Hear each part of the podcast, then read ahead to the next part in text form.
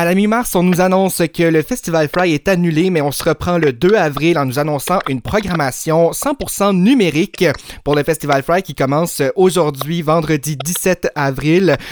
Euh, on a avec nous, euh, à l'autre bout du fil, Émilie Turmel, directrice générale du Festival Fry. Ça va bien? Oui, bonjour, merci, ça va très bien. Et toi-même? Ça va bien, merci. Donc, euh, on a vraiment dû se virer sur un dissent, j'imagine, pour organiser un festival un peu, un peu alternatif, on pourrait dire. Oui, ben en fait, on a la chance de, j'ai la chance de compter sur une équipe qui est très très très débrouillarde, pas mal résiliente, puis euh, qui a beaucoup de créativité. Euh, et aussi, euh, on avait invité une pléiade d'auteurs qui étaient assez assez courageux, puis qui ont accepté de jouer le jeu du virtuel avec nous. donc c'est ça, ça a pris quelques quelques jours là, à imaginer qu'est-ce qu'on pourrait faire. On avait une soixantaine d'activités prévues, donc c'est à peu près le tiers là, de notre programmation qui va se retrouver en ligne. Mais euh, oui, c'est le fun de voir euh, l'ingéniosité des gens, euh, puis le, fait qu'on finit toujours par trouver une, une, solution pour se rassembler finalement. Mais carrément, puis on, on, le sait, c'est un festival qui dure, ça fait quand même plusieurs, plusieurs années, on parle de, de plus d'une vingtaine d'années. et puis, est-ce que c'est la première fois qu'on donne une version un peu numérique à des activités du festival ou est-ce qu'on avait déjà un peu expérimenté par le passé? C'est la toute première fois, euh, en fait, donc ça peut compter comme la première édition virtuelle. Euh, je croise les doigts pour pas qu'il y en ait trop, parce qu'on aime quand même que les auteurs viennent à Moncton puis rencontrer les gens en ligne. Euh, mais c'est possible que, avec, par exemple, les, les, le, le poème d'ouverture qu'on a réalisé, tout ça, ça se peut qu'il y ait des petites initiatives qui, qui reste en fait marqué dans l'histoire du Fry puis qu'on ait envie de, de réitérer année après année, qui sait, mais pour l'instant c'est ça, c'est la première édition euh, virtuelle. Et puis donc on a gardé les activités des heures du compte, il va y en avoir six, il va y avoir des entretiens avec des auteurs, il va y avoir des les heures du thé, c'est quoi ça ces, ces heures du thé là en fait, c'est une activité qui était censée avoir lieu à la maison Thomas Williams, euh, qui est une super belle maison patrimoniale. Euh, et puis là, on fait justement le service du thé, puis on écoute des auteurs lire des extraits. Puis on s'est dit, ben pourquoi pas jouer le jeu? Tout le monde est dans son salon. Euh, les gens pourraient se faire une petite tasse de thé, puis écouter les, les, auteurs lire, mais à partir de chez eux. Donc, on a conservé les titres dans une idée là, de, de, réconfort et puis de, de moments euh, un petit peu paisible et, euh, et, chaleureux avec euh, les voix et parfois les vidéos des, des auteurs puis de leurs textes. donc, c'est ça, c'est deux séances de lecture. les auteurs se sont soit enregistrés en audio ou en vidéo. Il y en a même qui nous ont envoyé des vidéos, mais où est-ce qu'on voit pas leur visage? Ils ont filmé autre chose par-dessus leur voix. Donc, c'est assez intéressant de voir ce que chacun a réussi à faire à partir de chez lui ou chez elle euh, avec les moyens du bord, puis euh, pour euh, finalement amener la littérature dans les, les salons de, de, tout le monde. Ah, mais c'est extrêmement plaisant et on voit justement où est-ce que ça peut nous amener peut-être. Les entretiens, on va, on, va avoir la chance de rencontrer des, des auteurs, en fait, avec des discussions avec des animateurs au courant de la semaine prochaine. C'est à 18h, si je me trompe pas, tous les jours. En fait, à compter de ce soir, à compter du 17, à compter de, de 18h. Euh, en anglais tant qu'en français. C'est d'où l'importance d'aller rejoindre les, les, deux communautés francophones et anglophones à Moncton. Oui, ben nous, c'est vraiment pour créer des, des ponts. Euh, généralement, on a plusieurs événements bilingues. Euh, dans cette programmation-là, on en a conservé seulement deux parce que ça posait quand même un défi d'avoir soit des sous-titres euh, ou de la traduction simultanée, là, tant au niveau technologique euh, que du fait que tous les membres de notre équipe travaillent à partir de la maison. Euh, donc, on a laissé tomber la majorité des, de nos événements bilingues, malheureusement, pour cette année. Mais c'était important pour nous d'offrir autant d'opportunités du côté anglophone que du côté francophone euh, pour éveiller un intérêt euh, tant chez les jeunes que chez les adultes pour la lecture, l'écriture. Euh, je pense qu'en ce moment, d'autant plus qu'on est on est confiné, on est chez nous, puis on, réfléchit un petit peu beaucoup à, l'ordre du monde, disons, qui a été bouleversé. Je pense qu'il y a des auteurs parmi ceux-là qui ont des réflexions très, très intéressantes, euh, puis qui peuvent, euh, ben, amener un baume parfois. je pense au premier entretien qui est ce soir à 18h, Books Ability to Heal.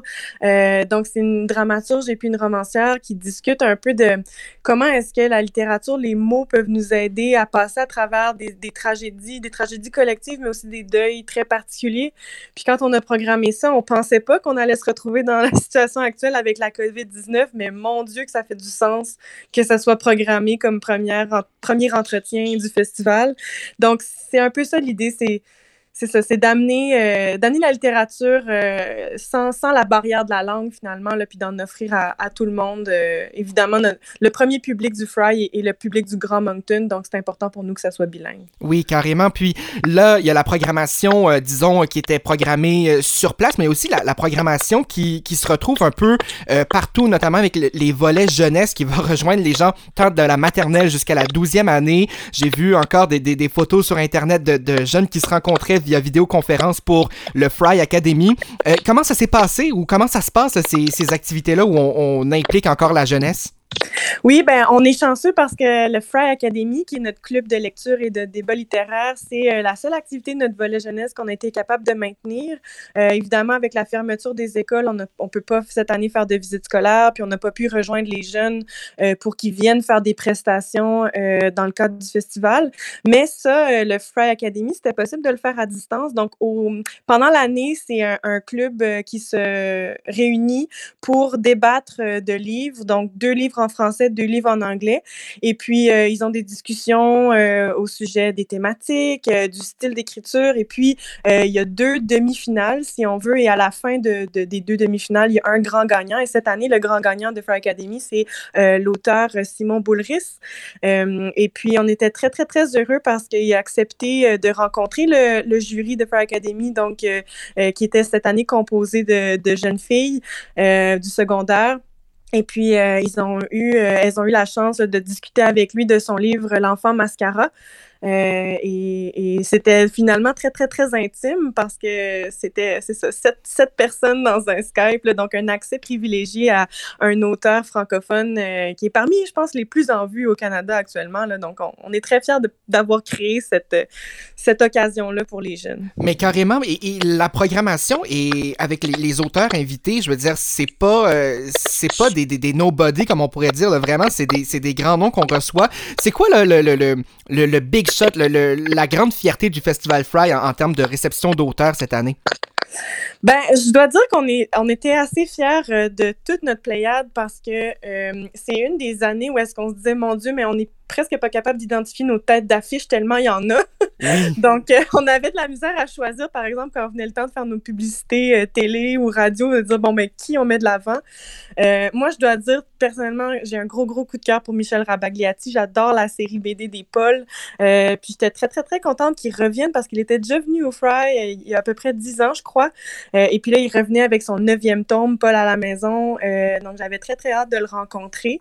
mais sinon aussi, du côté anglophone, il y a énormément d'auteurs qui ont gagné des prix, euh, que ce soit le Giller, euh, le prix du gouverneur général, euh, donc même des des gens qui font, euh, qui participent euh, à l'animation des, des, médias. Je pense à Amanda Paris, qui est animatrice à CBC, euh, donc très en vue à, Toronto.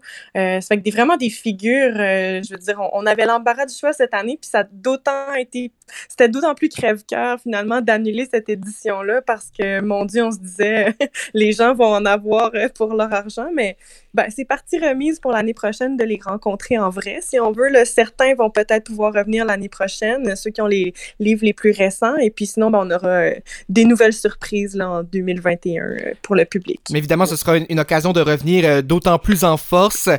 Donc, pour toutes les informations, j'imagine Facebook, lefry.ca, est-ce qu'il y a d'autres endroits où on peut se renseigner par rapport au festival, à la programmation en général?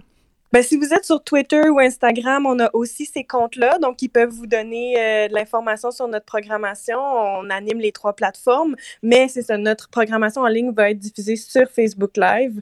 Euh, et puis, euh, c'est ça, on, on, espère vraiment créer un happening. Donc, que les gens participent, euh, mais de chez eux, on, ils peuvent écrire des commentaires, poser des questions. Il y a des auteurs qui vont être présents pendant la diffusion euh, euh, live, donc ils pourront, disons, clavarder avec le public.